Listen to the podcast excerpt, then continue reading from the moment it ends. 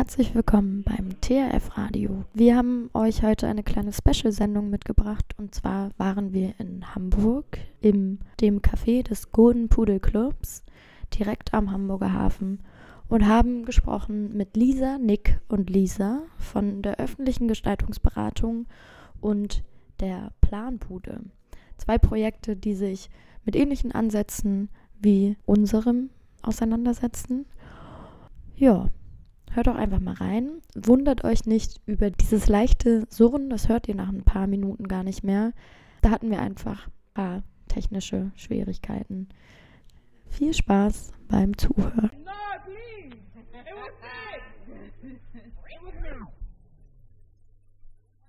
Ich glaube alle, ja. Hallo? So, sehr gut.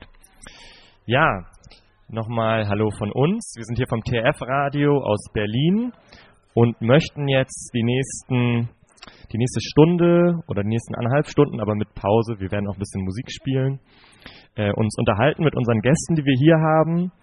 Äh, das Thema betrifft auch uns selber, weil das TRF-Radio ist entstanden im Torhaus. Und das ist, wie gesagt, das ehemalige Fördnerinnenhaus am Flughafen Tempelhof. Und wir als Initiative setzen uns nämlich dafür ein, dass der Flughafen in Berlin, also der ehemalige Flughafen Tempelhof, gemeinwohlorientiert entwickelt wird und auch mit Einbezug der Anwohnenden und BürgerInnen ähm, entwickelt wird. Was genau das heißt, darüber sprechen wir gleich. Und das ist auch unser Thema von heute. Also wir möchten reden über Stadtentwicklung von unten, über ähm,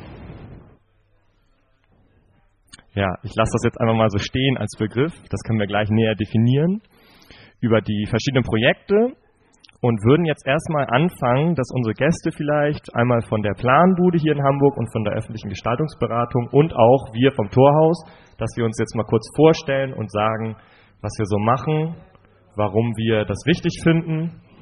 Genau. Und dann würden wir vielleicht einfach mal bei euch anfangen. Ähm, Hallo. Lisa und Nick. vielleicht könnt ihr Nick. uns ein bisschen kurz was dazu erzählen, was ihr macht. Ja, gerne. Äh, danke für die Einladung. Danke für den Sekt. ähm. Also ja, wir sind äh, Lisa und Nick von der öffentlichen Gestaltungsberatung. Ähm, Nick ist, glaube ich, du bist seit 2017 dabei ähm, und ich bin seit 2016 in der Klasse von Jesko Fezer. Ähm, Jesko Fezer hat 2011 die öffentliche Gestaltungsberatung gegründet. Ähm, genau, und es ist auch gar nicht so weit weg von hier. Wir sitzen am Hein-Köllisch-Platz bei der GWA. Das ist eine gemeinnützliche ähm, Organisation, die viele Beratungen anbietet. Und dort ähm, dürfen wir einmal wöchentlich eine Beratungsstunde anbieten, wo AnwohnerInnen kommen können und ähm, mit jeglichen Problemen und Anliegen, die diesen Stadtteil betreffen, aber auch persönliche Probleme. Genau, so das erstmal vielleicht grob. Und, ihr, und ihr, studiert? Genau, wir studieren äh, experimentelles Design. Das ist so der Oberbegriff, aber die, genau. Öffentliche Gestaltungsberatung ist halt so der Kernpunkt unseres Studiums. Dann machen wir mal mit dem Torhaus weiter, würde ich sagen. Ja, hallo auch von uns. Ähm, ich bin Mona und ich bin Thomas. genau. Und wir sind, ähm, kommen beide ursprünglich aus Hamburg und sind hier zu Hause, wohnen aber in Berlin und sind da auch ähm, aktiv. Wie Ken schon gesagt hat, am Tempelhofer Flughafen, das umfasst 500.000 Quadratmeter, von denen nur knapp 80.000 derzeit vermietet sind. Und es ist ein Riesenentwicklungsprozess. Also ich denke mal, auch hier in Hamburg ist allen das Tempelhofer Feld ein Begriff, ähm, was durch den Volksentscheid von der, vor der Bebauung gerettet wurde. Und jetzt ist halt eben die Frage, was wird aus diesem riesigen Flughafengebäude, was quasi die Randbebauung des Tempelhofer Feldes ist. Und Genau, ich bin vor zwei Jahren zum Projekt gekommen über eine Initiative, die eben gesagt hat, dieser Freiraum muss entwickelt werden nach den Nachhaltigkeitszielen und nach ähm, Prinzipien der Selbstorganisation und des Commoning, also wie die Nutzenden selber Orte gestalten können und Regeln finden für diese. Und ähm, im Torhaus 55 Quadratmeter, also ein, ein Mikrokosmos. In diesem Makrokosmos ähm, versuchen wir halt einfach schon einen offenen Ort zu schaffen, ähm, ins Gespräch zu treten mit allen, die da vorbeilaufen. Also es hat immer noch die Qualität von diesen Pförtnerinnenhäuschen und sind da vor Ort, haben ein Festival im Sommer organisiert und arbeiten uns so von Projekt zu Projekt und wollen ganz viel von anderen Projekten lernen, die schon viel weiter stehen im Prozess. Und deswegen sind solche Austausche, glaube ich, total lehrreich für uns und hilfreich. Ja, Thomas? Ähm, ja, das, da hast du das erstmal alles sehr gut zusammengefasst.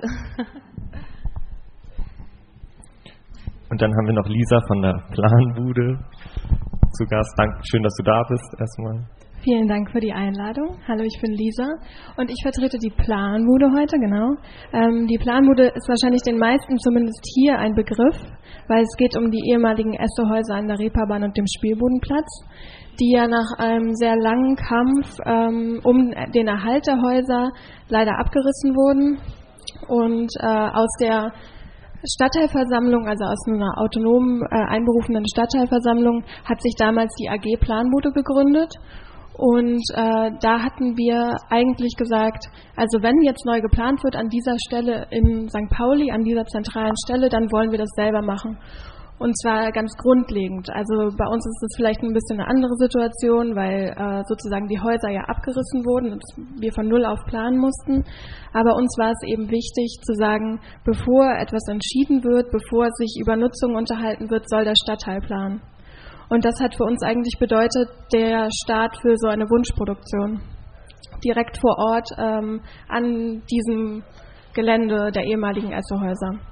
Und ja, das haben wir ähm, eben gemacht. Also nein, wir haben sehr lange verhandelt mit der Stadt darüber, dass wir das machen konnten. Offiziell hieß das dann eine vorgezogene Beteiligung. Ähm, vielleicht auch wichtig zu wissen, jetzt in so einem fachspezifischen Kontext, es war überhaupt erst möglich, weil es einen neuen Bebauungsplan, also ein neues Planrecht für dieses Gelände brauchte. Und ähm, dadurch konnte die Stadt sozusagen Einfluss nehmen darauf, was dort entstehen soll. Also weil in so einem Bebauungsplan und dem ergänzenden städtebaulichen Vertrag werden eben total viele Dinge festgeschrieben, wie Bindungszeiten, wie teilweise spezifische Nutzung, Gebäudehöhen, Gebäudekanten und so weiter. Und ähm, genau, und wir haben eigentlich da durch die Planbude, durch äh, die Wunschproduktion ein halbes Jahr vor Ort in zwei Containern, ähm, wo ich vielleicht später noch mehr zu sagen kann über Methoden und so weiter, haben wir eigentlich die Grundlage dafür gebildet, dass wir uns unterhalten haben mit dem Investor, der Eigentümerin und mit der Stadt, was sozusagen die Auslobung, also ähm, die Beschreibung für die Architektin war und Städteplanerin, ähm, was da gebaut werden soll. Und äh, dann gab es eben einen Wettbewerb, den haben wir auch gemeinsam, ähm, ja, gemeinsam betreut, beziehungsweise betreut ist das falsche Wort. Die, äh, wir haben zum Beispiel so eine Vorprüfung gemacht und dann gab es eine Jury-Sitzung, wo auch Leute aus dem Stadtteil vertreten waren. Und äh, das geht alles schon fünf Jahre. Ich habe auch vorhin gesagt, wir, wir sind äh, ein Transdis oder wir sind ein transdisziplinäres Team aus Künstlerinnen, Sozialarbeiterinnen, ähm, Planerinnen und ich vergesse immer was, Kultur, Architektin, Planerin, so, ja, genau. Und ähm, wir waren damals acht Leute und jetzt sind wir nur noch vier. Und das ist ein echt langer Prozess und wir stehen gerade so ein bisschen an so einem Punkt, wo das jetzt wirklich gebaut werden soll und viele, äh, auch durch die steigenden Baukosten und so weiter, ähm, gibt es teilweise Schwierigkeiten, vor allem bei so einem Nachbarschaftscluster, was eigentlich ein subventioniertes Gewerbe ist, und auch einer ähm, genossenschaftlichen Baugemeinschaft, die dort entstehen soll, weil einfach an so einer zentralen Lage die Baupreise zu teuer sind. Ähm, ja. Was für Schwierigkeiten? Ja, die, die Schwierigkeiten sind eigentlich, ähm, also der Bebauungsplan liegt gerade aus. Das bedeutet, eigentlich sollten die nächstes Jahr anfangen zu bauen. Aber ähm, es findet sich keine Baugemeinschaft, die dort bauen kann, weil wir jemanden suchen, die eine förderfähige Baugemeinschaft baut. Das bedeutet, dass es eben niedrige Mieten sind und dass es kein Eigentum ist. Und äh, dafür muss die Person aber nachweisen, nicht so viel zu verdienen und nicht so viel Geld zu haben. Und das ist natürlich auch ein Ziel, dass eben Leute, die ähm, jetzt gerade bei den steigenden Mietpreisen, dass es eben günstige Mieten gibt. Ähm, gleichzeitig, weil aber die Baupreise und der Grundstückspreis so hoch sind, ähm, brauchen diese Personen, die das bauen wollen, auch ein super, hohen, super hohes Eigenkapital. Und das ist gerade das Problem. Also ich sage immer, wir suchen gerade die reichen Erben Hamburgs, ähm, die aber irgendwie schon lange auf St. Pauli sind und keine neuen Wohnungen finden. Und ja, das ist gerade das Problem. Und ich habe äh, gleich auch nochmal eine Frage. Und zwar war es bei euch von Anfang, also als ihr diesen Prozess gestartet habt oder als der gestartet wurde vor fünf Jahren, war es damals schon klar, dass, dass da was bei rumkommen wird sozusagen? Oder ähm, habt ihr habt ihr sozusagen auch ein bisschen am Anfang ins Blaue hinein erstmal angefangen, diesen Prozess zu machen und auch wirklich diese quasi Bilder zu erschaffen und dann mit der Unterstützung von den ganzen Bürgern und Bürgerinnen, die mitgemacht haben, sozusagen das eingefordert oder war das von Anfang an sozusagen ein, eine Kooperation auch mit der Stadt? Also es war in dem Sinne eine Kooperation mit der Stadt, weil wir beauftragt waren. Ja. Wir waren beauftragt, das zu tun.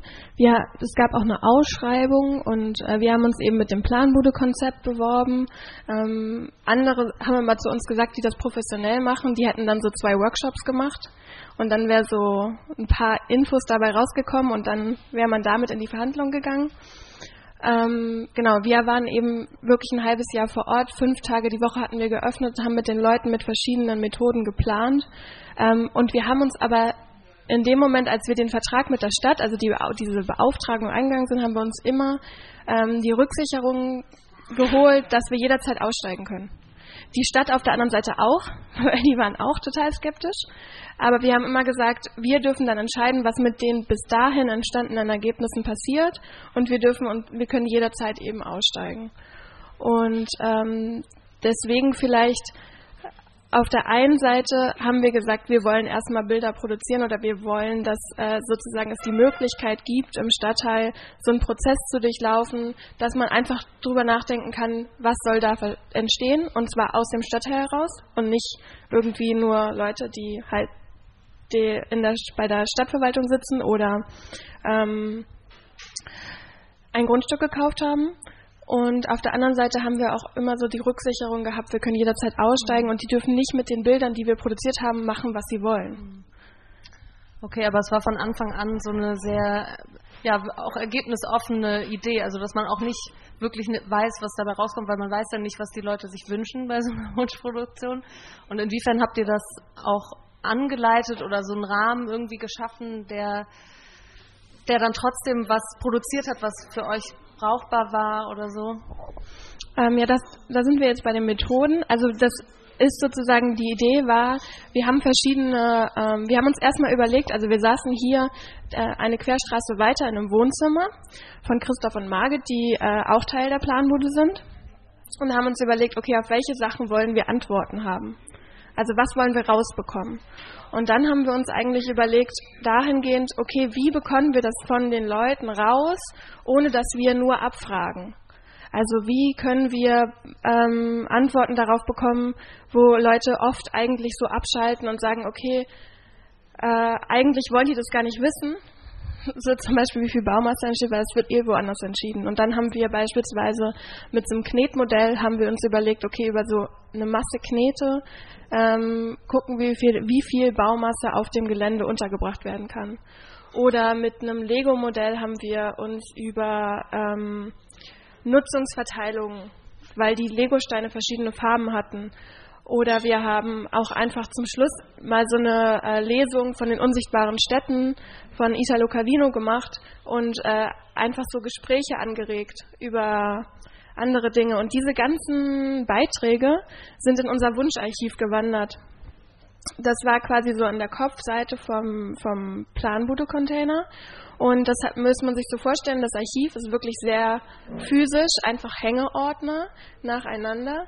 Und alle ähm, Beiträge sind in A3-Format in diesen Hängeordner gewandert. Und dann konnten, ähm, sind diese Beiträge einfach immer mehr geworden und man konnte das so vom Prozess wie so ein Ladebalken verstehen. Also es wurde immer voller. Und wir haben uns bis zum Schluss dieser offenen Phase nie die Ergebnisse angeguckt.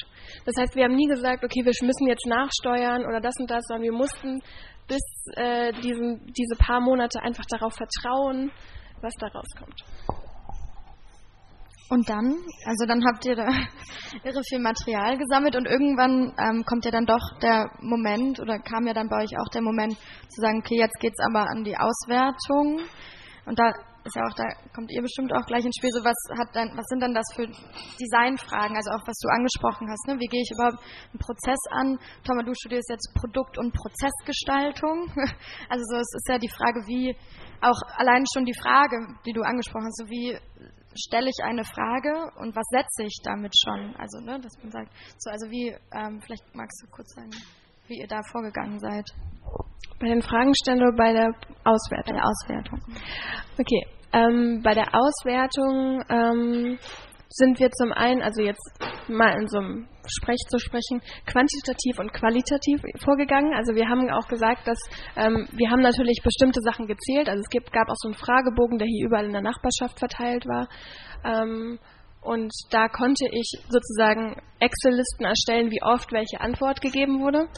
Und auf der anderen Seite waren es einfach teilweise so Originalzitate, die äh, so, wenn man sich diese ganzen Beiträge angeguckt haben, die einfach das total gut wiedergegeben haben in einem Satz, was ich in so einer ähm, Zählung nicht hätte aufschreiben können.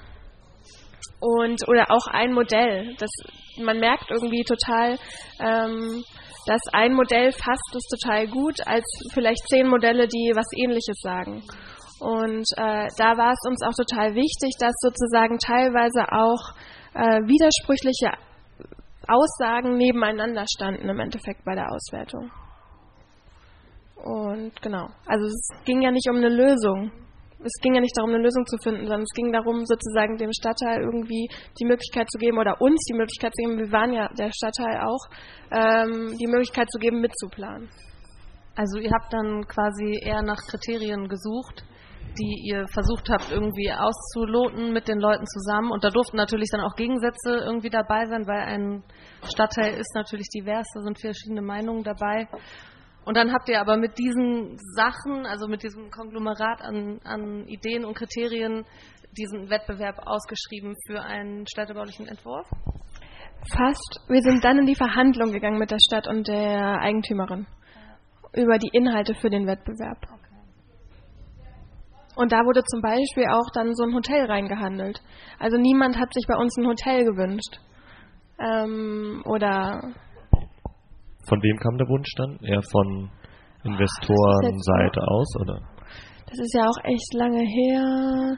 Ich glaube, es kam von der Investorenseite auf jeden Fall. Und dann war es aber irgendwie auch, hat sich der damalige Bezirksamtleiter auch so ein bisschen ich muss nur aufpassen, das ist jetzt alles live, ne? er hatte sich so ein bisschen widersprochen, weil es war damals die Politik angesagt, an der Reeperbahn gibt es keine Hotels mehr. Und es war dann wirklich von unterschiedlichen Seiten ein Kompromiss. Und dann war genau, dann musste es ein Boutique-Hotel sein und das muss das alles noch können. Also man kennt das ja so. Dinge, die dann noch mit rein verhandelt werden. Ich finde jetzt eigentlich ganz spannend, gerade wenn wir vielleicht nochmal zurück zu diesen Methoden gehen oder auch diesen, diesem gestalterischen ähm, Prinzip des einfach mal Machens, also Leute dazu einladen, nicht nur irgendwie ein Post-it irgendwo hinzukleben, sondern wirklich sich materiell mit Dingen auseinanderzusetzen. Dadurch werden ja gleich ganz andere Bilder geschaffen. Die Leute benutzen auch ihr Gehirn irgendwie anders auf eine Art.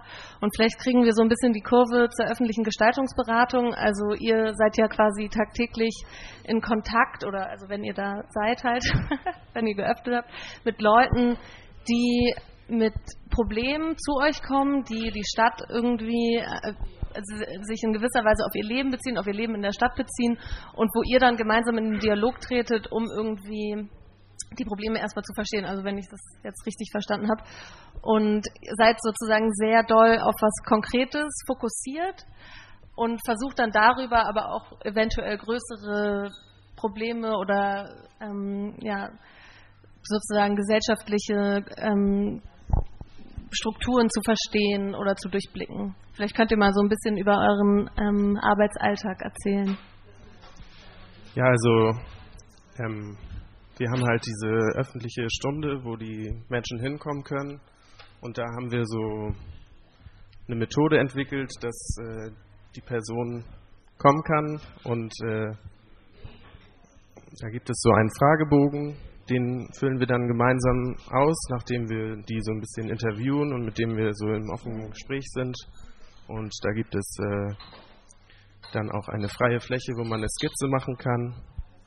Und was, was wären das so ganz konkret für Probleme oder also die so an euch rangetragen werden? Also das ist auch der interessanteste Punkt, ist, dass die Probleme sehr, sehr vielfältig sind und äh, die Größe oder die, die Anzahl der Menschen, die an den Projekten beteiligt sind, sind immer unterschiedlich. Also es kommt äh, eine Frau, die nicht genug Platz in ihrer Wohnung hat auf St. Pauli zu uns, die irgendwie Lösungen sucht für, wie sie besser äh, da leben kann. Oder es kommt auch, äh, es kommt zum Beispiel die, ähm, das Café Exil, was eine Vereinigung von äh, Rechtsanwälten und anderen Juristen ist, die äh, Geflüchteten äh, Rechtsberatung anbietet und die dann von uns äh, eine, eine, Beratung für ein Raumkonzept oder so ja. fragt. Auch eigentlich Fragen, die genauso gut bei euch irgendwie aufkommen könnten. Also so im Sinne von, also wenn du mit den Menschen darüber sprichst, wie wollt ihr leben? Wir haben hier auf St. Pauli nicht genügend Platz in unseren Wohnungen oder also irgendwie so auf eine Art sind ja auch das Fragen, die ihr irgendwie behandelt habt. Und wie geht ihr dann damit um? Also was sind sozusagen eure, ähm, eure, euer Versuch, da irgendwie Lösungen für zu finden? Weil die Wohnung kann man ja jetzt nicht einfach von einem auf den anderen Tag ein Zimmer ranmachen. also ich würde sagen, wir gehen da sozusagen ran, dass man irgendwann auch erkennen muss, dass wir gar nicht mehr viel machen können. Dass wir ähm, überlegen müssen, dass an, an, an irgendeinem Punkt das Projekt auch nicht unbedingt nur noch durch uns äh, getragen werden kann, sondern man kann dann zum Beispiel mit den, mit den Kooperationspartnern, mit der GWA äh, dann in Kooperation treten. Ja. Ähm, und wie gesagt, wie du auch schon gesagt hast, Thomas, ist halt manchmal merkt man halt, dass die Probleme so groß sind und dass sie eigentlich politische Probleme sind, dass dass man da selber sozusagen nur von lernen kann. Aber man kann ja zum Beispiel ein tolles multifunktionales Regal bauen, wo ganz viele Sachen reinpassen oder so. Ja, oder eine zweite Ebene in das Schlafzimmer, dann können alle ganze Familien in einem Raum wohnen. Genau, das ist natürlich die, die stereotypische Vorstellung von unserem Job sozusagen. Aber wichtig ist, dass man dann bemerken muss, dass es halt irgendwie, dass das nicht die Lösung ist. Mhm. Mich würde da vielleicht nochmal interessieren, gewissermaßen sind ja, also eure beiden Projekte, worüber wir gesprochen haben, würde ich jetzt denken, ergänzen sich vielleicht insofern, dass ja der Ausgangspunkt erstmal ein recht unterschiedlicher ist. Also bei euch ist die Lage relativ klar. Die Essohäuser, also es ist sozusagen, ähm, wurden abgerissen, also eine Situation, mit der die man sich nicht herbeigewünscht hat, aber die so entstanden ist. Und dann war von Anfang an eine, eine klare Zielsetzung. Okay, wie können wir sozusagen schaffen, dass da was entsteht mit, mit Einbeziehung der Leute, die da wohnen ähm, und irgendwie gemeinsam sozusagen diesen Raum gestalten. Also insofern war ja von Anfang an das Ziel ein klares oder die, die, die Aufgabenstellung, wo man dann auch sagen kann, wenn das abgeschlossen ist, dann haben wir irgendwie unser Ding erreicht. Bei euch ist ja gewissermaßen der Ansatz ein total anderer, weil ihr sagt, wir machen erstmal einen Raum auf, wir öffnen einen Ort, wo Leute zu uns kommen können mit den vielfältigsten Problemen und wir versuchen mit denen gemeinsam Lösungen zu finden. Also das ist sehr, sehr kleinteilig. Bei euch ist ja eigentlich das der Rahmen von Anfang an sehr großer, indem man sagt, es dreht sich um eine Fläche, die ist frei, es gibt irgendwie klare Zielvoraussetzungen. Auf der anderen Seite seht ihr ja wahrscheinlich durch eure Arbeit auch strukturelle Probleme, die euch ja auch bei der Arbeit helfen könnten bei der Planroute. Also mich würde vielleicht insofern ganz gern interessieren oder ganz gern, also mich würde interessieren, ich würde von euch gerne wissen, inwiefern vielleicht eure Arbeiten sich gegenseitig auch irgendwie ergänzen oder ob ihr was komplett anderes vielleicht auch macht. Okay, ich kann da kurz darauf antworten. Ähm, weil zum Beispiel wir haben uns auch so, also es gibt ja ganz viele Methoden, die wir uns ausgedacht haben, aber ähm, wir wollten auch sozusagen das Planungsbüro in den Straßenraum bringen und haben da ähm, uns eigentlich wollten wir so anrastbare Tische an Straßenpollern oder Treppengeländern oder ähnlichem entwerfen. Und da haben wir damals die öffentliche Gestaltungsberatung eingeladen, um uns zu unterstützen dabei, ähm, das zu entwickeln und haben halt konkret auch wirklich mit den Leuten das vorher gebaut.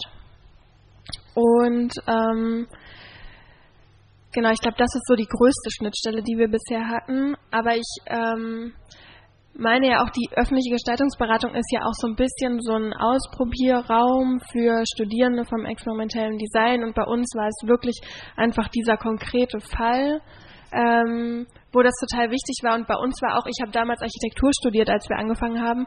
Ich war nicht als Architekturstudentin da oder so, sondern ich war halt als Nachbarin ähm, dabei, die sich mit anderen Nachbarinnen zusammengeschlossen hat, um das Ding irgendwie in gute Bahnen zu bringen oder einfach Bock hatte, äh, mit Leuten zu planen. Also war das deine Motivation auch, sozusagen? Ja, auf jeden Fall. Also das war meine Motivation, dass äh, wir als Stadtteil einfach die Möglichkeit haben, da mitzureden. Ja. Mich würde noch mal interessieren, also bei euch klang jetzt schon so ein bisschen raus, wenn man stößt manchmal auch, also wenn ich sage, ich bin auf der Suche nach einer Lösung oder ich möchte eine Sache gestalten, dass es manchmal auch auf, kann wahrscheinlich diverse Gründe haben, warum man dann vielleicht gar nicht zu dieser Lösung in diesem Moment kommt. Vielleicht kommt die zwei Jahre später und das, ähm, was ihr beitragen konntet, hat irgendwie dazu geführt, aber an einem viel späteren Zeitpunkt und nicht mehr in dieser direkten Kette. Und ähm, bei euch jetzt an der Planbude, ja, du hast gesagt, ihr habt jetzt sozusagen ein, eine Empfehlung mitgegeben oder gesagt, das, das soll eben in diesen Wettbewerb mit einfließen. Ähm, war das so ein Moment, als wo auch so ein bisschen wieder was, also wo hat es da für euch aufgehört? Wie wirkt ihr noch weiter in diesen Prozess rein? Weil ich denke, gerade bei so großen Planungsvorhaben, wenn wirklich dann irgendwann die Ideen und dieses Kleine, was irgendwie im Kleinen funktioniert und man macht Modelle und dann wird es aber plötzlich, fließt es in einen Wettbewerb und da wird ein, ähm, ein Entwurf draus oder direkt ein Umsetzungsplan draus gemacht und dann wird gebaut und dann steht da der Stahl-Betonkasten. So wie, wie sehr kann man dann, also ich finde, ich stelle mir diesen Punkt ziemlich spannend vor. Also ich bin selbst keine Architektin, für dich ist das vielleicht weniger aufregend, aber ähm, dieser Moment, wenn diese Ideen und dieses ganze Kleine zu einem großen und einem lang, etwas langfristigen, permanenten wird. So wie, wie beschreibst du das und wie steht ihr da vielleicht gerade da? Also im Moment ist ja noch nichts langfristig und nichts permanent. Das ist vielleicht auch so das Problem gerade. Ähm, aber ich kann ja vielleicht diesen Moment beschreiben, wo es wirklich der städtebauliche Wettbewerb ausgelobt wurde, vier Architekturbüros eingeladen wurden, nee, es wurden mehr eingeladen, aber vier im Endeffekt sozusagen weiterkamen und ähm, wir haben dann die Ergebnisse am Bauzaun, also man muss sich vorstellen, um dieses Gelände ist halt gerade so ein Bauzaun, ähm, die dort ausgestellt. Und ähm, mehrere Tage immer versucht, auch die Inhalte von den Planen, äh, also von den Plänen quasi zu vermitteln, weil das ist ja auch alles nicht so super einfach, wenn man keine Architektin oder Planerin ist, zu verstehen, was da zu lesen ist. Und äh, ein Entwurf von den Ellen Bell Architekten ähm, hat das eben total gut umgesetzt, eigentlich die Inhalte, die wir sozusagen zusammengefasst haben und wurde auch merkwürdigerweise mit 12 zu 0 von der Jury, wo die aus verschiedenen Leuten zusammengesetzt wurde, aus Stadtteilvertreterinnen, ähm, Politikvertreterinnen, äh, Stadt, also Stadtplanungsvertreterinnen ähm, und Eigentümerinnen äh, wurde quasi mit 12 zu 0 entschieden, dass der Entwurf der Entwurf ist, womit weitergeplant wird. Und ich fand das total spannend, dass sich die Leute, also vielleicht müssen es auch Leute sagen, die hier so rumsitzen, die vielleicht dabei waren, aber ähm, dass sich voll viele Leute so wiedergefunden haben in dem, was da gezeigt wurde. Und die haben zum Beispiel auch total gut darauf reagiert und haben nicht so ein fotorealistisches Rendering, also so ein Bild, Bild äh, gezeigt, sondern die haben teilweise auch so Sachen offen gelassen.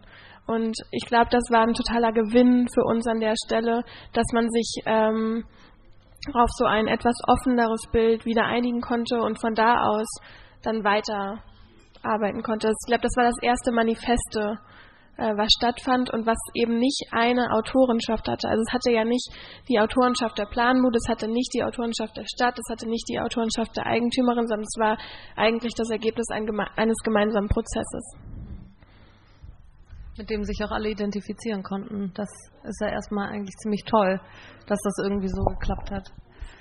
Ähm, ja, ich glaube bei uns, also am Tempelhofer Flughafengebäude, da ist es auf jeden Fall noch relativ weit davon entfernt, dass da auch überhaupt erst also Bilder geschaffen wurden, die viele oder die eben so dieses Interesse aus der oder aus also aus einer Perspektive aus der Stadt heraus überhaupt erst mitdenken. Ich glaube, es wird sehr oft in so einem ähm, so, wie kann das ein Touristenmagnet werden oder wie, also in einem sehr wirtschaftlichen, in einer sehr wirtschaftlichen Art und Weise gedacht, die sehr wenig mit Lebendigkeit zu tun hat oder mit offenen Orten und das eigentlich verwunderlicherweise, wo das Gebäude so direkt neben dem Tempelhofer Feld liegt, was ja genau das eigentlich total gut widerspiegelt. Da sind einfach, das ist ein riesiger Garten der Möglichkeiten, wo so unglaublich viel passiert jeden Tag, wo auch dieses Naherholungsthema total wichtig ist, wo man sagt, wir brauchen solche Orte in der Stadt und warum könnte nicht auch das Flughafengebäude ein ähnliches, ein ähnlichen, ein ähnlicher Ort einfach werden, dass eben auch solche, solche Sachen irgendwie überdacht stattfinden. Aber trotzdem ist so dieses, diese schwere, also vielleicht, wenn man sich jetzt vorstellen würde, die Esso-Häuser würden noch stehen oder die, die Tankstelle, dann, dann ist es so, ey, das war mal eine Tankstelle. Und da, reden immer alle darüber. Und so ist es halt bei dem Flughafen. Da sagen immer alle so, ja, der Flughafen, aber es ist einfach kein Flughafen mehr.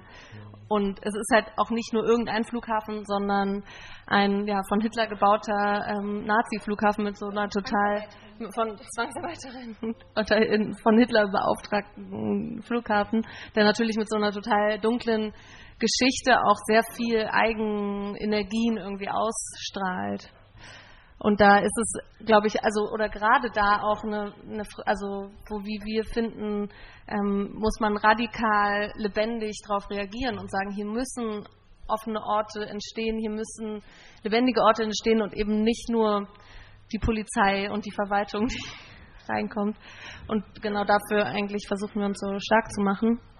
Weil du damit ja sozusagen auch ein Grundproblem so ein bisschen ansprichst, nämlich es gibt eben diesen geschichtsträchtigen Ort und das Tempelhofer Feld zum Beispiel war ja auch war irgendwie in den Medien, also das ist allen ein Begriff, aber aus irgendeinem Grund ist ja dieses Flughafengebäude anscheinend gerade noch nicht so interessant für die Leute, die darum wohnen oder auch für die Berliner Stadtbevölkerung, dass sich da wirklich irgendwie das darum gekämpft wird, dass daraus ein bunter Ort entstehen kann, der eben nicht so ein Verwaltungsgebäude etc. wird.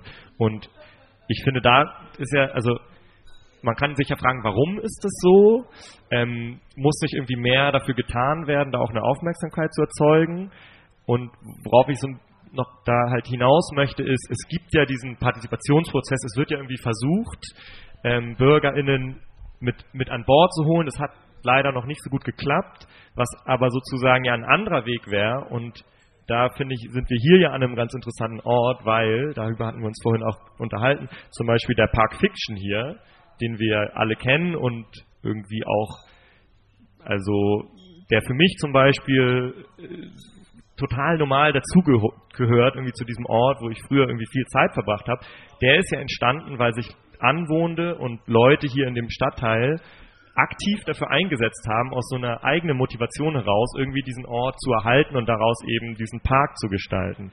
Und da wäre sozusagen meine Frage nochmal, ähm, und vielleicht auch an euch ein bisschen, weil ich habe das Gefühl, ihr seid da ja auch als Schnittstelle wirklich vor Ort zu den Leuten, die zu euch kommen mit ganz konkreten Problemen. Also wie geht man damit um, dass man zum Beispiel jetzt im Fall des Flughafensgebäude irgendwie noch nicht so wirklich einen Drang spürt aus den Leuten heraus selber, dass sie sagen, hey, wir gehen da jetzt hin und wir sagen, wir wollen hier jetzt mitbestimmen, sondern man die irgendwie erstmal dazu motivieren muss, aber dass sie eigentlich auch, würde man denken, in ihrem Interesse läge ähm, versus sozusagen diesem Ansatz, dass Leute aus sich heraus was gestalten wollen. Ähm, und sozusagen ihr in eurer Arbeit kriegt ihr ganz konkret mit irgendwie, was deren Interesse auch in einem Stadtteil ist, was sie vielleicht auch wollen, aber vielleicht eben nicht ganz die Zeit und Kapazitäten haben, sich eben in Gremien in der Stadtpolitik zu beteiligen.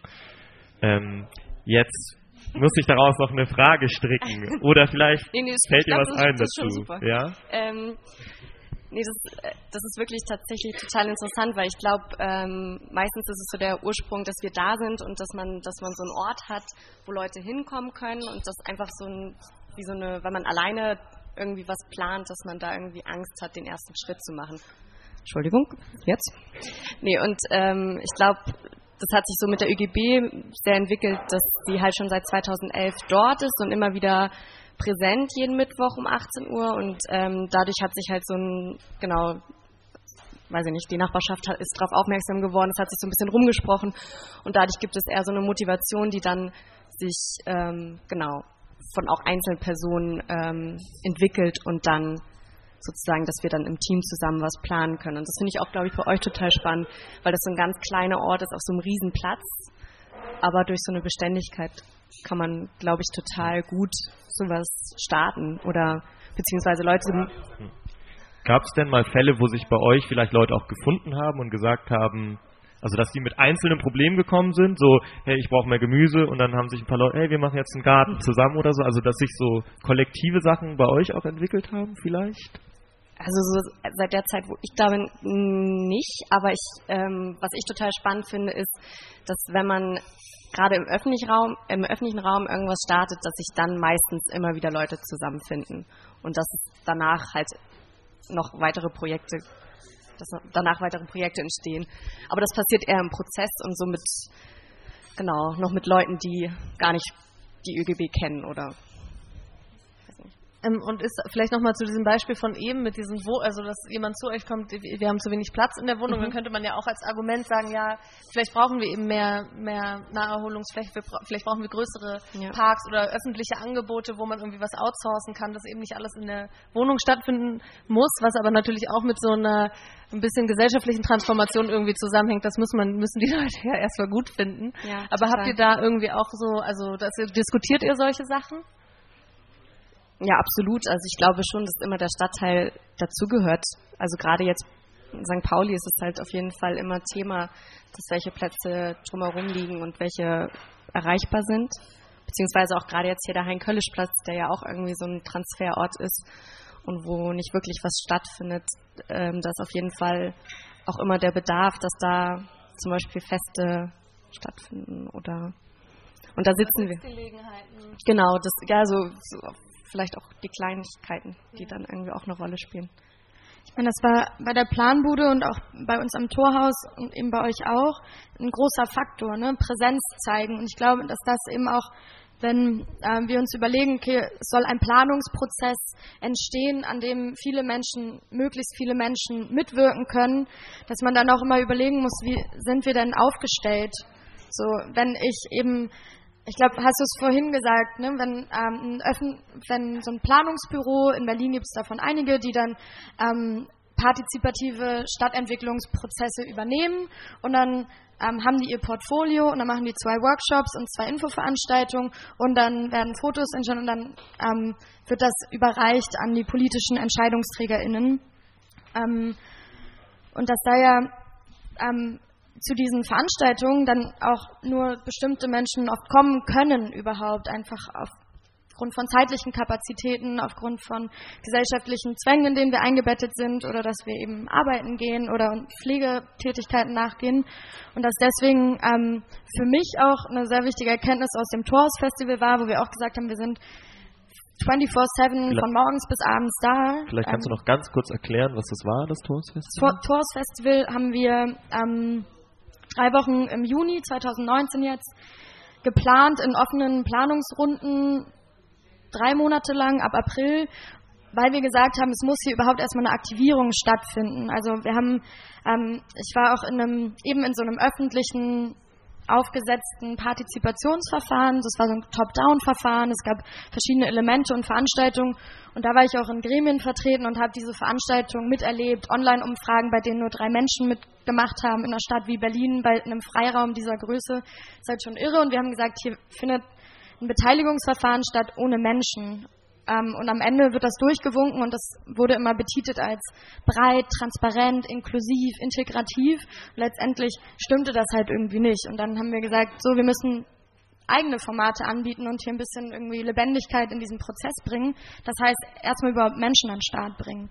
Und dann haben wir eben in, äh, mit einer kleinen Förderung ein ähm, Torhausfestival geplant und haben gesagt, okay, in drei Wochen sind wir jetzt hier am Start, haben uns ganz viele Leute rangeholt und hatten da so ein, eine Rahmenstruktur geschaffen, wo wir gesagt haben, so und jetzt ähm, darf hier selbst organisiert ein Festival stattfinden und da wurden im Endeffekt knapp 1500 Menschen erreicht, die in dem ähm, Verfahren vorher nicht ansatzweise erreicht wurden, obwohl da Hunderttausende Steuergelder reingeflossen sind. Also in diesen Prozess vorher, der war mit bestimmt einer Million ausgestattet für Öffentlichkeitsarbeit und Partizipation und wir hatten 15.000 Euro zur Verfügung und haben da irgendwo mehr erreicht. Letztendlich ist vielleicht eine ganz gute Überleitung zu dem, was, was bei euch ja irgendwie, ihr habt sozusagen eine Kooperationsebene erreicht, ne, mit politischen Entscheidungsträgerinnen, mit dem privaten Sektor.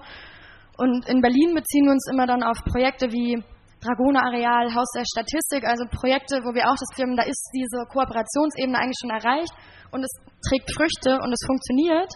Und dann haben wir gesagt, warum jetzt das Rad wieder neu erfinden? Wir fordern einfach gleich die Kooperationsebene, ohne uns und haben diesen Kampf fast so ein bisschen ausgelassen. Also wir haben jetzt nicht irgendwie gesagt, so wir machen jetzt erstmal Randale und Protest, um dann ähm, überhaupt Druck, ein Druckmittel zu haben ähm, und Kooperationen zu bekommen, sondern wir haben sie einfach eingefordert, weil wir gesagt haben, seht ihr doch, funktioniert und macht Sinn ähm, und es bringt eine akzeptierte Lösung und es kostet vielleicht am Ende sogar noch weniger Geld, weil wir bereit sind, so viel Arbeit hier reinzustecken, weil wir einfach Lust haben, mitzugestalten und mitzumachen. Ähm, und merken jetzt aber auch, dass das nicht so richtig funktioniert, in unserem ähm, speziellen Fall jetzt zumindest, dass da aus gewissen Gründen gerade diese Prozesse, dass wir manchmal den Eindruck haben oder auch viele Dinge darauf hinweisen, dass unser ähm, Vorhaben eher so ein bisschen blockiert wird, nämlich Menschen zusammenzubringen, uns zu organisieren und ähm, andere Planungsmethoden ähm, zu, durchzubringen. Ganz kurz dazu. Ich glaube, manchmal ist das ein bisschen ein Problem, sich auf die Prozesse zu ähm, beziehen, weil ich glaube oft, oder ich kenne jetzt auch aus der Statistik und Dragoner-Areal ganz gut, weil die uns oft eingeladen haben, ähm, weil die totale Probleme an den Stellen eigentlich haben, die vielleicht in der Öffentlichkeit nicht so sichtbar sind und die alle keinen Bock mehr darauf haben. Das also auch in der Stadtverwaltung. Deswegen ist es, glaube ich, für euch auch gar nicht unbedingt so das Schlauste, sich darauf zu beziehen, aber ich kann die Idee total gut verstehen. Was ich nochmal sagen wollte, der Park Fiction und auch die Planbude hat damit ja wirklich mit so einem Nein gestartet. Mhm. Also der Park Fiction, das war einfach ein paralleler Planungsprozess. Es war die, die Planung, dass hier eine Blockrandbebauung und den Hafenblick zumachen sollte. Da sollten einfach Häuser hin. Und erst nach zehn Jahren, nachdem da irgendwie nichts passiert ist und der Park Fiction oder das Projekt bei der Documenta ausgestellt wurde, kam die Stadt auf die Leute darauf zu und hat gesagt, okay, vielleicht ist ein Park doch nicht so schlecht. Lass uns doch mal miteinander drüber reden und lass uns das doch mal so planen. Und auch bei der Planmutte war es so, dass zu der Zeit ähm, so eine Fra Anfrage von der CDU gab, warum reden die denn mit der Planbude und nicht mit äh, irgendeinem so offiziellen Planungsbüro. Und dann haben wir gesagt, okay, wenn ihr uns nicht beauftragt, kein Problem, wir machen das selber. Mhm. Wir starten einfach auch hier einen parallelen Planungsprozess. Ja, ähnlich, ja. Und äh, genau, ähnlich wie bei eurem, wie bei eurem Festival. Und ich glaube, an dem Punkt, wo man auch so merkt, okay, ihr seid ernst zu nehmen, ihr erreicht andere Leute, ihr erreicht, ähm, ihr habt irgendwie so ein Rückgrat, da gehen die anders mit euch um. Und das war auch das Gleiche, glaube ich, beim Haus der Statistik und die ja nicht gar nicht so pro protestmäßig unterwegs waren, sondern die waren, hatten einfach ein riesiges Netzwerk. Und dra beim Dragoner-Areal gab es halt eben dann diesen Protest. Und ähm, ich glaube, das braucht ihr erstmal, bevor die nicht sagen, okay, warum macht ihr das jetzt und warum können wir nicht irgendjemanden einfach beauftragen? Ich würde sagen, an dieser Stelle machen wir eine kleine Pause spielen wir vielleicht ein bisschen Musik und dann würden wir gleich nochmal eine Diskussion starten und die haben ja viel zu bequatschen, das merkt ihr. Ähm, an der Stelle auch nochmal die Einladung für alle Anwesenden hier im Babontino. Äh, wir nehmen gerne Fragen entgegen und unterhalten uns auch gerne mit euch. Also wenn ihr Lust habt, ähm, ja, kommt auf uns zu. Ihr wohnt hier ja, ihr kennt diese Projekte, ihr kennt auch die Sorgen und Nöte hier im Stadtteil. Insofern ähm, würden wir auch gerne euch mit einbeziehen. Also einfach als offene Einladung, könnt ihr euch gerne durch den Kopf gehen lassen. Und jetzt spielen wir einfach nochmal ein bisschen Musik und ja, schnacken gleich nochmal ein bisschen weiter. Auf jeden Fall viel Spaß und schön, dass ihr alle zuhört, egal ob über Livestream oder hier vor Ort.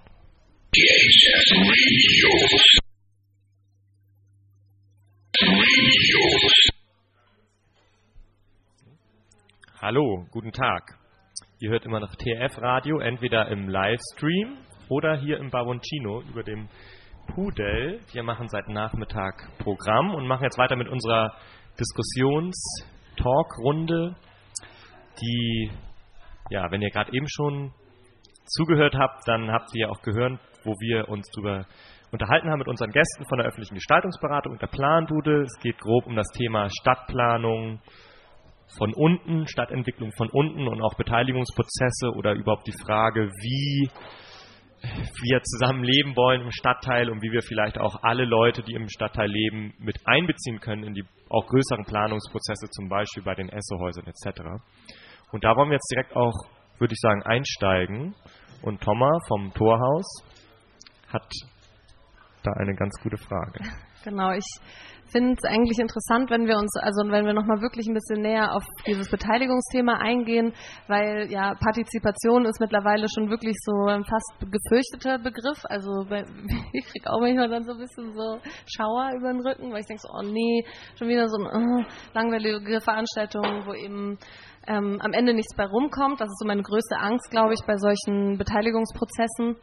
Und was ich irgendwie ganz interessant finde, was ich glaube, was wir hier haben, sind halt unterschiedliche Ansätze.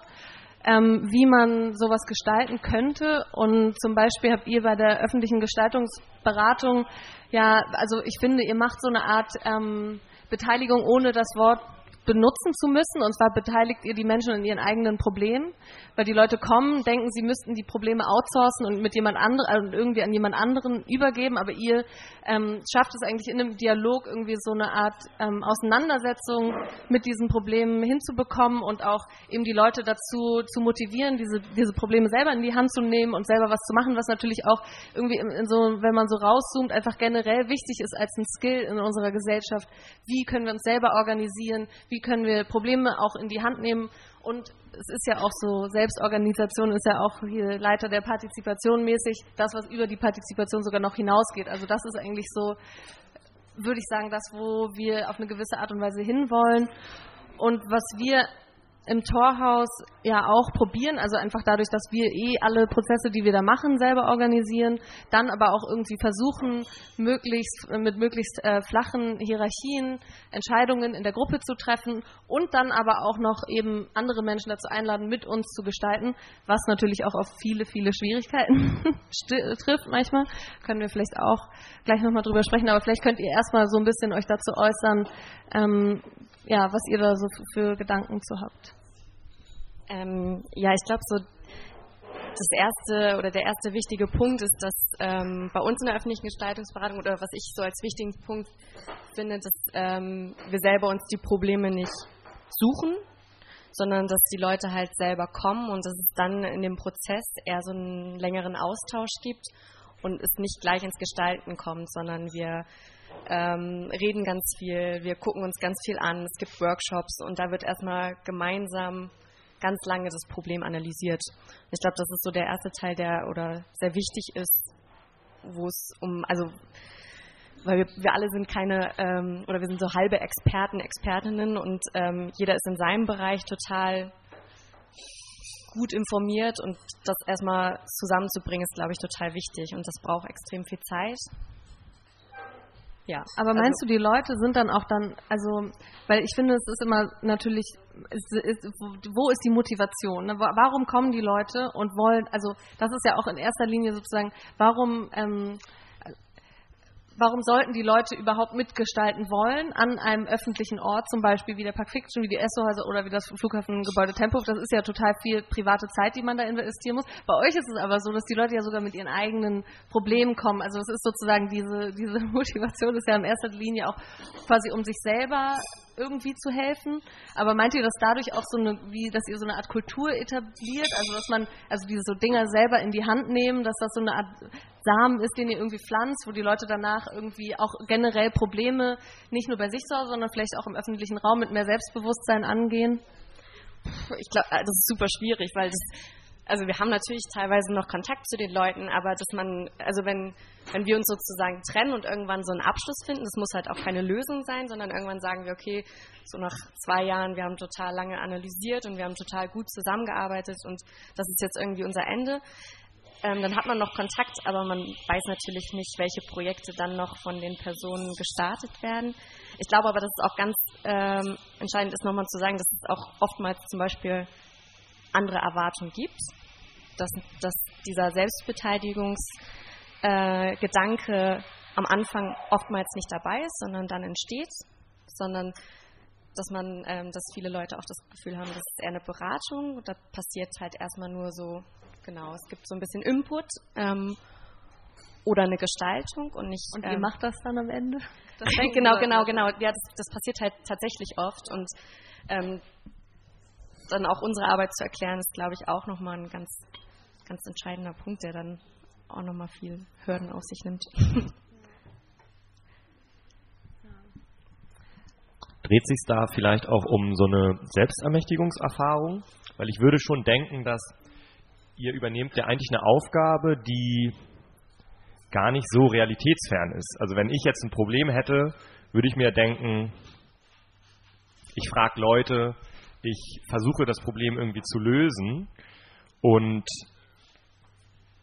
ich würde jetzt nicht unbedingt spekulieren, dass es heutzutage viel schwieriger ist, Probleme in seinem Leben zu lösen, aber es gibt ja schon, wir leben in einer Welt, wo irgendwie alles sehr spezialisiert ist und Leute gehen zur Arbeit und kommen dann nach Hause und der Toaster ist kaputt und dann kauft man sich halt in erster Linie einen neuen, anstatt man, dass man da halt irgendwo hingeht und sagt, können wir das vielleicht noch reparieren. Also ich möchte jetzt irgendwie gerade nicht so ein bisschen äh, denken, dass es früher anders war, weil ich das auch schlecht einschätzen kann, aber ich würde eher glaube ich, nochmal auf die Schiene gehen, zu sagen, allein die Erfahrung, ähm, ein Problem zu analysieren, sich mit Leuten zusammenzusetzen und eine Lösung zu finden, die das Problem auch irgendwie angreift, ist ja irgendwie eine, eine positive Erfahrung, die einem erstmal sehr viel so ein Gefühl davon gibt, hey, ich kann irgendwie ähm, mein Leben in die Hand nehmen, um jetzt einen großen Begriff zu nennen, aber auch einfach, ich kann irgendwie was tun und vielleicht kann sich diese Energie dann ja auch wiederum in größere Prozesse, wie zum Beispiel, ich kann mich auch in meinem Stadtteil irgendwie dafür einsetzen, dass der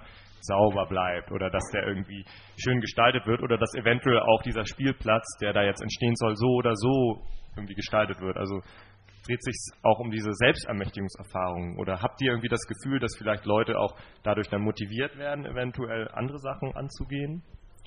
Ja, das würde ich schon sagen, dass das so die Erfahrung ist, die wir machen, ähm, dass die, die Leute kommen halt hin mit einer Erwartung, dass wir eine Dienstleistung für die machen, für umsonst.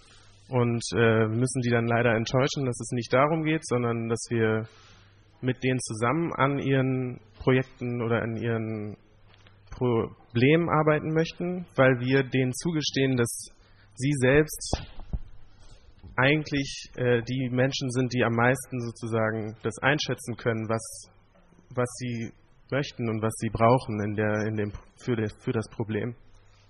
Also dann kann ich mir schon gut vorstellen, dass wenn man dann mit uns arbeitet, dass es dazu kommt, ähm, sich dadurch dann ermächtigt zu fühlen, dass es nicht so eine Hierarchie von äh, Klienten und Gestalter gibt, sondern dass wir zugestehen, hey, ihr müsst jetzt mit uns auch Gestalter sein.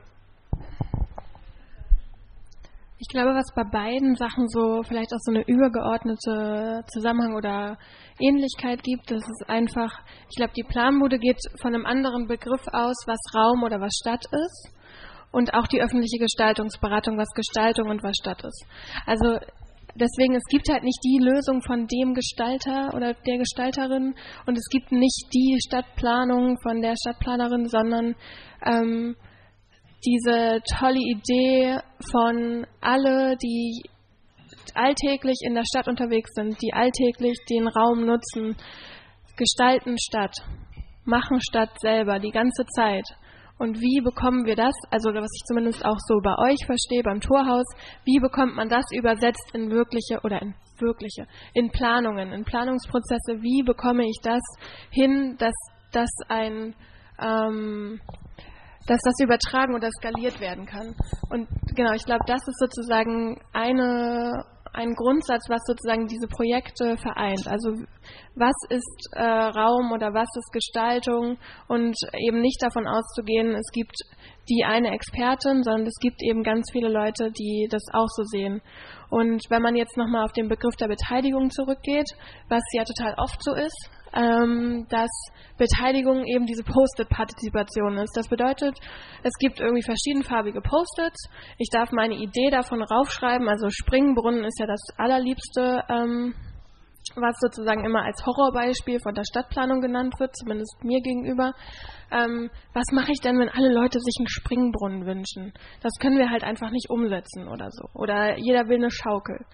Und ich glaube, da ist schon mal so ein Grundsatzproblem, weil wenn ich Schaukel sage oder wenn ich Springbrunnen sage, sag, meine ich vielleicht nicht dasselbe, was die Person mir gegenüber meint. Und äh, wenn ich das einfach nur auf diesem Post-it belasse und das an die Wand hänge und dann später von Leuten, die für diese Agentur oder für diese ähm, Planungsbüro arbeiten, in Excel-Listen eingetragen wird und dann wieder Entscheiderinnen sagen, nee, also der Springbrunnen geht auf jeden Fall nicht, aber ein Park, da könnten wir jetzt irgendwie so eine Bank, das könnten wir schon dahinstellen. Ähm, das die Leute, die zu euch kommen oder ja aber auch äh, vielleicht in so Prozesse wie die Planbude mit einbezogen werden oder bei euch, wirklich ernst genommen werden. Und zwar ernst genommen werden in Entscheidungsprozessen, also wie kommt es von der Idee eines Springbrunnens bis hin zu ähm, vielleicht einem, also vielleicht irgendwie ist es dann nur so eine Wasserspielmöglichkeit für Kinder oder keine Ahnung. Also ist ja auch egal, das muss man eben zusammen aushandeln. Man muss zusammen in die Verantwortung gehen, man muss zusammen sich darüber unterhalten und allen Leuten sollte klar sein, dass es nicht, ähm, dass nicht alles möglich ist. Und das ist ja bei euch genau dasselbe, also bei der öffentlichen Gestaltungsberatung. Ihr könnt nicht die großen Probleme lösen von es ist zu wenig Wohnraum in St. zu wenig bezahlbarer Wohnraum in St. Pauli. Das kann, können auch nicht die Essehäuser alleine lösen. Sondern man muss einfach die Leute ernst nehmen und gemeinsam so einen Prozess durchlaufen. Und da ist einfach ein Unterschied zu, äh, man wird befragt, darf Antworten geben und im Endeffekt bekommt man ein Ergebnis vorgestellt und ja. Hm, ich hätte noch mal eine Frage an dich, Lisa. Ähm, so was hältst du von gewissen Setzungen in Planungsprozessen? Also das, ähm, was ich oft so denke, ist, wenn man so eine Art ähm, Wunschabfrage, Post-it-Veranstaltung macht, dann wird oftmals so getan, als ob das in einem luftleeren Raum stattfindet. Also es ist auch vielleicht oft gar nicht klar, was, ob da jetzt eine verbindliche Sache draus abgeleitet wird oder ob es ähm, eh wieder irgendwie in den Schubladen verstaut und es gibt eigentlich einen anderen Plan, der verfolgt wird. Also es oft so, hat stattgefunden und jetzt. Ähm, und das so eine gewisse Rahmensetzung vielleicht auch ähm, oder nicht vielleicht, sondern ich denke eigentlich, dass es sehr wichtig ist, ähm, gewisse Fakten mit einzubeziehen in die Planung. Also wenn ich mir jetzt vorstelle, das Flughafengebäude soll saniert werden, 1,5 Milliarden Euro soll das kosten, Steuergelder natürlich, die da reinfließen, dann möchte ich doch, dass das ähm, mit, also auf, eine, auf die höchste ökologische Art und Weise ähm, geschieht. So ist das was, wo du sagen würdest, das, das darf schon gesetzt werden, dass man sagt, gewisse Themen oder meinst du, die kommen automatisch, wenn man die Leute fragt und ernst nimmt? Also dass man sagt, Klimaschutz ist halt ein wichtiges Thema. Ähm, sozioökonomische Segregation, Gentrifizierung können wir nicht ähm, irgendwie am Ende denken, so, oh, haben wir jetzt irgendwie nicht drüber nachgedacht, sind aber einfach wichtige Themen dieser Zeit. Ich glaube, da ist es total wichtig, nicht die Headline Klimaschutz zu nehmen, weil das natürlich total, das kriegt jetzt den grünen Postet in allen anderen Prozessen, sondern ähm, es ist total wichtig, darüber zu unterhalten, was, also was äh, verstehen wir denn jetzt, die am Tisch sitzen, unter Klimaschutz? Oder was verstehen wir unter diesen Themen? Oder wie kann das das Tempelhofer oder das Flughafengebäude am Tempelhofer Feld kann ja nicht die Probleme der Welt lösen. Man muss halt sich überlegen, okay, wie, ähm, keine Ahnung, dann setzt man sich irgendwann Ziele, aber ich glaube, man muss sich darüber unterhalten und du kannst dann eben nicht, wir haben auch nicht gesagt, ähm, bei den Essehäusern jetzt beispielsweise, es sind, es müssen bezahlbare Wohnung sein, sondern unsere Frage war, was ist bezahlbar auf St. Pauli? Und haben dann so Euro in Quadratmeter.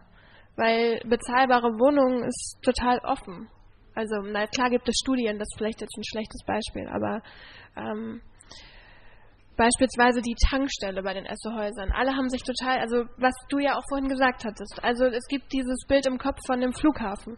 Bei uns gab es dieses Bild im Kopf von der Tankstelle, dass die Tankstelle total fehlt in St. Pauli und dass das eigentlich aber auch voll der Platz war, wo Leute sich aus unterschiedlichen ähm, Richtungen oder unterschiedlichen Gruppen in St. Pauli getroffen haben. Also du bist der da einfach begegnet. Und was könnte sozusagen eine Tankstelle jetzt in, äh, bei den Essohäusern später sein? Und das ist ja vielleicht auch so eure Frage. Was könnte ein Flughafen sein an so einer Stelle, wo sich Leute irgendwie emanzipiert haben und gesagt haben, nee, es wird hier nicht gebaut, es entsteht ein Freiraum aus bestimmten Gründen, die sozusagen gerade die Gesellschaft prägen, dass eben solche Freiräume fehlen. Und was muss an so einem zentralen Freiraum dann ein Flughafen können oder ein Flughafengebäude? Ja, also es, ich finde eigentlich, dass es ganz gut, ähm, dass du das auch jetzt nochmal mit diesen Fragen gesagt hast. Also was für Fragen stellt man auch und dadurch, was für Bilder ähm, entwerfen sich in den Köpfen von den Leuten und wie kann man dann auch viel mehr über konkrete Dinge irgendwie sprechen und die, die auch verfestigen und auch Anhaltspunkte, irgendwie Anknüpfungspunkte haben und ich glaube, das ist, und da sind wir vielleicht wieder bei diesem kleinen, also was wir immer beim Torhaus auch versucht haben, ist so, wir, wir, wollen auch überhaupt erstmal diese Werte irgendwie auf eine Art und Weise vermitteln. Also was bedeutet denn für uns, wenn wir sagen, das soll ein offener Ort für Gemeinschaft werden, für, für, ähm, für Auseinandersetzungen miteinander und so, das sind, ist ja alles total abstrakt. Und dann haben wir halt so verschiedene Formate versucht zu entwickeln, wo wir halt gesagt haben, hey, wir machen ein großes ähm, Gemeinschaft jeden, also am Wochenende, jeden Abend machen wir ein großes äh, gemeinsames Essen direkt auf dieser Wiese vor dem Tempelhofer Flughafengebäude, einfach um mal zu zeigen, okay, was bedeutet denn das, wenn unterschiedliche Leute zusammenkommen und ähm, gemeinsam essen und irgendwie was für ein Gefühl macht sich dann breit und wie können wir dann dieses Gefühl, quasi das in den Herzen von den Menschen irgendwie platzieren, um zu sagen, dafür lohnt es sich zu kämpfen und dafür wollen wir auch weitere Orte irgendwie öffnen. Vielleicht darf ich ergänzen, du hast jetzt gesagt, wir wollten das zeigen, aber ich glaube, was viel mehr war, wir wollten das ausprobieren oder es ist nach wie vor so, dass es eher so dieses Learning und Planning by Doing, also so, wir wissen, wir können jetzt nur nicht zeigen, hier ein Community Dinner ist das, was es hier braucht, aber irgendwo sind es vielleicht so, wir würden auch einfach gerne in einer Stadt leben, in der Menschen zusammenkommen, in der es Begegnungsräume gibt, in der es unkommerzielle offene Räume gibt. Aber was das in der Praxis heißt, wollen wir erstmal echt auf kleinster Fläche da ausprobieren. Natürlich auch ähm, dann im Nachhinein irgendwie, wenn es geklappt hat, zeigen oder halt auch merken. Also auch beim Tours Festival haben wir wirklich echt Try and Error gemacht, drei Wochen lang und haben auch gemerkt, oh, wir haben uns da auch einige Dinge vorgenommen, die haben halt nicht so gut funktioniert und haben gemerkt, da, ähm, das kann man sich in Zukunft sparen. Also wir müssen jetzt nicht unter der Woche jeden Abend ein Programm machen, weil die Leute eher am Wochenende kommen.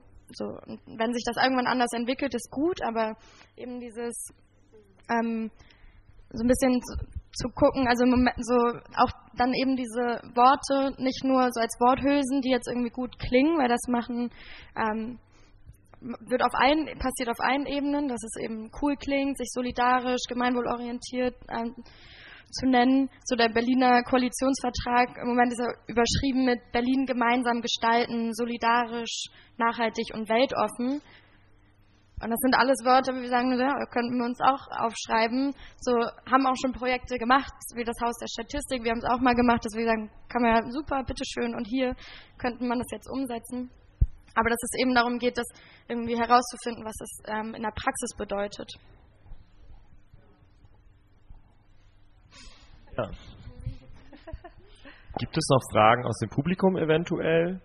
Möchte jemand noch mal etwas in diese illustre Runde hineinfragen. Ja. Ansonsten.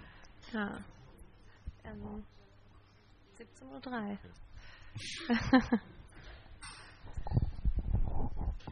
Naja, man könnte jetzt natürlich nochmal das nochmal alles neu aufrollen und über die ganzen Schwierigkeiten auch sprechen, weil das ist natürlich auch total romantisiert zu sagen, wir haben ganz flache Hierarchien, alle dürfen irgendwie mitsprechen und das mündet dann ja auch auf eine Art auch oft in ähm, zehrenden, langen Diskussionen. Aber ich glaube, dass wir eigentlich mit den Beispielen, die wir gerade gezeigt haben, ganz gut illustrieren, dass wir eben versuchen, es anders zu machen mhm. und auch durch so Materialisierung ähm, und no, also neue Formen von, von Miteinander etwas gestalten, Räume zu öffnen und Ideen irgendwie zu entwickeln, die eben über ja über so, so klassische Formate hinausgehen was ich glaube, was super, super wichtig ist, einfach auch und was auch im Kleinen halt so total gut funktioniert, was einfach eine Qualität hat und es ist dann vielleicht nicht die Quantität, nicht dieses, wir machen eine Online-Umfrage und 5000 Leute haben irgendwie ein Häkchen gesetzt, sondern wir haben vielleicht mit 25 Leuten einen sehr qualitativen eine qualitative Auseinandersetzung gemacht. Wir haben viel diskutiert, haben Modelle irgendwie entwickelt und ähm, darin finden sich eventuell auch noch 5000 Leute dann wieder, wenn sie diese Ergebnisse äh, gut irgendwie gesammelt auf der Internetseite sich angucken können. Was ich vielleicht nochmal ganz kurz dazu sagen wollte, ich hatte das schon in der Pause kurz angedeutet, wenn ihr wirklich diese Try and Error schon gemacht habt, ihr müsst es einfach auch noch mehr dokumentieren, weil dann werdet ihr auch auf so einer Ebene ernst genommen und sagen, okay, das war ein Planungsprozess. Was anderes machen die anderen ja nicht. Das wird einfach dokumentiert und das war halt ein Planungsprozess, was ihr gemacht habt dass Leute hingekommen sind, dass vielleicht manche Sachen nicht funktioniert haben, andere Sachen total gut funktioniert haben. Und das kann man überlegen zu skalieren oder nachzuverfolgen oder halt auch einfach weiter zu probieren. Das ist auf jeden Fall auch äh, eine große Aufgabe in der ÖGB, ist immer alles so gut wie es geht zu protokollieren und äh, wir versuchen auch da so ab einem gewissen Punkt bei einem Projekt äh, Evaluationen zu machen und so weiter. Also es ist halt ein studentisches Projekt oder ein Studierendenprojekt und dadurch geht es darum, Sachen auszuprobieren und auch Fehler, die man gemacht hat, äh, irgendwie wieder sichtbar zu machen und das zu dokumentieren. Ich, ich weiß, dass wir da jetzt nicht mehr drüber sprechen können, aber ähm, grundsätzlich interessantes Thema wäre auch über Finanzierung zu sprechen. Wir hatten es eben gerade in der Pause kurz. Also es ist natürlich auch eine Frage, ähm, wie bin ich in meinem Projekt aufgestellt? So, mache ich ähm, mein Projekt komplett ehrenamtlich und dann ähm, müssen wir aber nicht nur Dinge machen, sondern sie dokumentieren, begleiten, Öffentlichkeitsarbeit machen. Also es ist ähm, durchaus auch viel Arbeit, mal mehr, mal weniger. Und dann ist man ja auch eben in so einem ähm, politischen Prozess ja auch vielen externen Faktoren aus ähm, dann kommt plötzlich ein Zeitungsartikel und du musst plötzlich eine 180-Grad-Wendung machen, weil plötzlich das Bild ein ganz anderes ist oder du neue Informationen bekommen hast. Also es ist ähm, durchaus, also über Kapazitäten in solchen Projekten zu sprechen, ist wahrscheinlich nochmal dann für eine andere Talkrunde spannend. Ja, wir haben, denke ich, vieles angeschnitten zum Thema Stadtplanung, Stadtentwicklung, ähm, Entwicklung von spezifischen Flächen, Projekten, Arealen oder auch einfach Arbeit im Stadtteil, die mit Gestaltung und auch Entwicklung ähm, im individuellen Fall jetzt oder auch im Stadtteil selber zu tun haben. Ähm, ja, ich würde auf jeden Fall euch allen danken, dass ihr erschienen seid und dass wir sprechen konnten und würde vielleicht für alle Anwesenden hier, aber auch den Leuten, die uns sonst zuhören, äh, vielleicht können wir das Ganze mit so einer kleinen Abschlussrunde nochmal beenden, wo wir vielleicht, also alle Projekte, die hier anwesend sind, Planbude, ÖGB, Torhaus, nochmal kurz so einen kleinen Ausblick vielleicht geben. Also vielleicht so, was steht an, wo seht ihr euch gerade, ähm, sollte man irgendwie was Bestimmtes verfolgen. Also vielleicht können wir ja mal bei Werbung. Werb, ja, ein kleine Werbeblock. Also ich denke, das wäre ganz interessant für die Leute, die sich vielleicht auch auf dem Laufenden halten wollen. Und vielleicht fangen wir mal jetzt mit der Planbude direkt an. Also was, ähm, was, wie wird sich dieser Prozess jetzt weiterentwickeln in der nächsten Zeit? Ähm, das ist natürlich das Schwierigste jetzt gerade. Äh, also die Planbude ein Werbeblock kann das jetzt nicht sein, weil, äh, um ehrlich zu sein, die ganzen Entscheidungen, der ganze Prozess wurde immer durch äh, den Bezirk Mitte, also auf Bezirksebene begleitet und seit einem halben Jahr ist es ungefähr auf Senatsebene ähm, gegangen, das Projekt, weil es wirklich um Verhandlungen auch mit der Finanzbehörde geht. Und seitdem sind wir ziemlich ausgeschlossen aus dem Ganzen.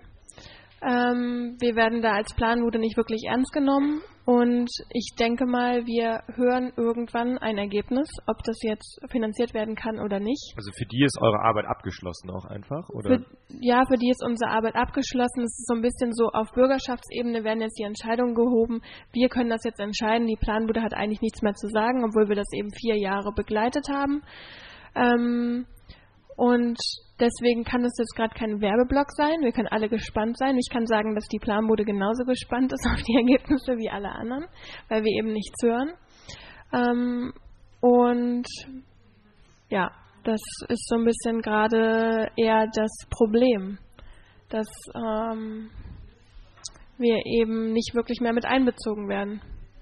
Und ja, das ist gerade die Situation, aber wir hoffen natürlich, dass es irgendwann gebaut wird und alles realisiert wird und die Hoffnung ist noch nicht aufgegeben. Ja. Also an sich ist das ja auch eigentlich ähm, schnell, denke ich gerade. Also fünf Jahre seid ihr dabei? Ja. ja, ich finde, das, also wenn das jetzt dann gebaut wird, finde ich, das ist doch eigentlich, kann man schon für so ein großes Areal, finde ich eigentlich okay, oder? Sagt ihr, guckt mich alle so an, so Gott, das ist viel zu lang. Ja, ich aber ich nicht schnell, weil normalerweise, wenn du diese ganzen Planungen, neues B-Planverfahren und so weiter, ja. dann stehen die Häuser noch, dann wohnen da noch Leute, dann passiert da noch was. Und da ist jetzt einfach Brachfläche seit vier, fünf Jahren. Mhm. Und äh, das ist einfach diesem Ganzen geschuldet, dass die Politik da echt Scheiße gebaut hat, die ganzen Flächen verkauft hat. Die hätten einfach ein ganz anderes Mitspracherecht gehabt, wenn der Stadt dieses Gelände gehört hätte.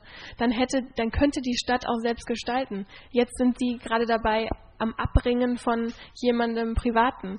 Ja, aber, aber irgendwie denke ich manchmal, dass sowas auch gerade solche komplizierten Situationen vielleicht dann zu eben auch dazu führen, dass es sich auf eine gewisse Art und Weise mit einem alternativen Planungsprozess füllen lässt. Weil wenn da so, sofort schon die Investoren drauf angesprungen sind und alles irgendwie total klar ist, also weißt du, dann ist das irgendwie sozusagen wie, wie hinter der, also hinterm Rücken schon alles, der Deal schon eingeschlagen und dann stehen die Häuser über Nacht da und niemand hat es gesehen und alles, also es passiert ja total oft. Du bist so, hä?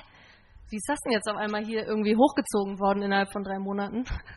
Das ist irgendwie ja auch, und da denken wir, glaube ich, auch so beim Tempelhofer Flughafengebäude, es ist so unglaublich zehrend und das Gebäude steht unter Denkmalschutz und es macht sehr, sehr, sehr viel unmöglich. Also es wird super viel verunmöglicht, aber gleichzeitig ist es eventuell auch ein Potenzial für eben eine andersartige Entwicklung, wenn man da quasi in den richtigen Momenten irgendwie einschneidet und die Weichen neu stellt oder so, weil eben weil eben die Prozesse nicht ganz so, äh, wie sagt man, eine, also so, dass eben so diese, ich glaube, es werden auch in der Politik sehr viel so Deals einfach gemacht. Ja, so. und das Gebäude eben auch in öffentlicher Hand ist, ne? Also das Flughafengebäude gehört ja der Stadt Berlin und ja. insofern ähm, hat die eigentlich auch die Entscheidung. Ja, aber das oh, heißt ja trotzdem nicht unbedingt, dass da, also, dass da auch quasi für die Öffentlichkeit sozusagen gedacht ja. wird in diesen Gebäuden. Man darf dabei aber nicht vergessen, dass ehemalig auch quasi Gewerbetreibende und Bewohnerinnen der Häuser einfach verdrängt wurden, die da nicht mehr wohnen können, weil die Häuser abgerissen werden mussten. Und für die finde ich es einfach richtig scheiße, dass es so lange dauert. Und noch viel schlimmer finde ich eigentlich, dass es in der öffentlichen Wahrnehmung dann auf diesen alternativen Planungsprozess geschoben wird. Weil der ging ein halbes Jahr. Es ist nicht unsere Schuld, dass es so lange dauert. So, also das ist hättet ihr euch nicht eingemischt, dann wäre das jetzt schon lange fertig und dann hätten die Räume wieder, oder was ist das Argument? Genau, so ein bisschen, glaube ich, auch so die öffentliche Wahrnehmung. Ähm, weil so, da soll ein Modellprojekt entstehen, deswegen einigen die sich nicht und so weiter. Aber die ganzen Sachen, worüber die sich jetzt streiten und wo, wo die Finanzierungslücken fehlen, die waren klar am Ende der Verhandlung vor diesen ganzen Wettbewerben. Das war alles klar. Und auf einmal wurde, will, will es niemand gewusst haben. Ich würde mal zu unserer Abschlussrunde zurückkommen.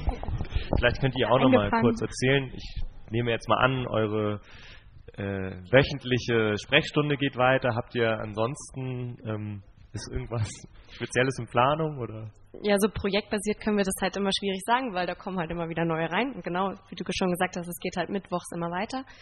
Ähm, aber wir sind gerade dabei, halt sozusagen, oder beziehungsweise ist es auch schon fast ähm, am Ende, aber ähm, sozusagen die neue öffentliche Gestaltungsberatung zu machen, beziehungsweise halt ähm, Dinge zu ändern, Prozesse zu ändern, diese Evaluation, die Nick schon erwähnt hatte, mit einzubringen, dass wir auch im Team ähm, genau über Probleme und Sachen reden können. Also es gibt mal, es gibt so ein paar Sachen, die wir intern auch bei uns ändern und das ist so der Prozess. Und es gibt eine Homepage äh, von äh, Open Online University in Hamburg, How to Gestaltungsberatung. Da kann man sozusagen, gibt es so eine Art Podcast und ähm, ein paar genaue Projekte und Reader-Texte, wie man dann auch eine eigene Gestaltungsberatung eröffnen kann. Also genau, das sind so Sachen, die jetzt gerade im Laufen sind. Aber, ja. Und dann können vielleicht Mona und Thomas noch so ein bisschen zum Torhaus sagen, was da jetzt so in Planung vielleicht ist. Ja, für uns war es ja eigentlich, wir stehen ja noch am Anfang. Es war jetzt irgendwie unser erstes Jahr im Torhaus, eigentlich erst ab April ähm, wirklich nutzbar aufgrund von Temperatur. ähm, und jetzt, wo der, die Warmmonate vorbei sind, das Ende, äh, das Ende des Jahres ähm, ansteht und ein Neuanfang ansteht, ist das bei uns auch so ein bisschen der Tenor. Also zu gucken, okay, es ist äh, viel ausprobiert worden. Eben, wir haben gelernt, was funktioniert, was, was vielleicht einfach auch ähm, beiseite gelegt werden kann.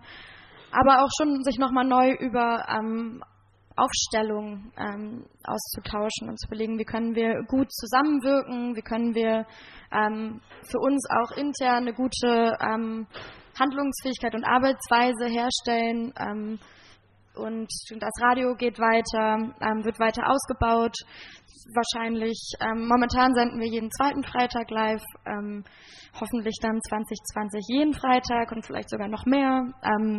Wir bringen einen Open Call, weil wir eben auch wollen, dass das Torhaus nicht nur von uns und in unseren offenen Veranstaltungen genutzt wird, sondern dass auch eben einfach der Raum für viele andere offen ist, ihre eigenen Formate anzubieten, die auch immer offen sind. Ähm, das läuft schon langsam los. Und dann ist das groß, größte Ding, was ansteht, die Sanierung. Und zwar in einem auch in einem offenen Planungs- und kollektiven Planungsprozess ähm, wo wir so viel wie möglich selber und zusammen machen wollen ähm, und dann vielleicht auch schon dabei wieder gucken können, was wir da jetzt in unserem Mini-Denkmal ähm, lernen bei der Sanierung, was kann man dafür vielleicht schon wieder ähm, ableiten für größere Flächen im Gebäude und wie können wir auch Partnerinnenschaften ähm, anstreben mit anderen Projekten in Berlin, die sich vielleicht auch anderen Flächen widmen, die ähm, schon nutzbar oder temporär zumindest nutzbar wären. Ja, genau. Also ich finde, vielleicht habe ich deswegen eben gerade auch schnell gesagt, fünf Jahre, weil ich glaube, beim Flughafengebäude bin ich so geil, wenn da jetzt in fünf Jahren schon irgendwie so richtig was passiert, das wäre mega gut, weil man schon merkt, dass eben die Strukturen extrem, also so ungefähr so stark, so starr und alt, wie dieses Gebäude irgendwie da liegt, sind eben auch die Strukturen innerhalb von dem Gebäude selber, also von den Entscheidungsprozessen und so.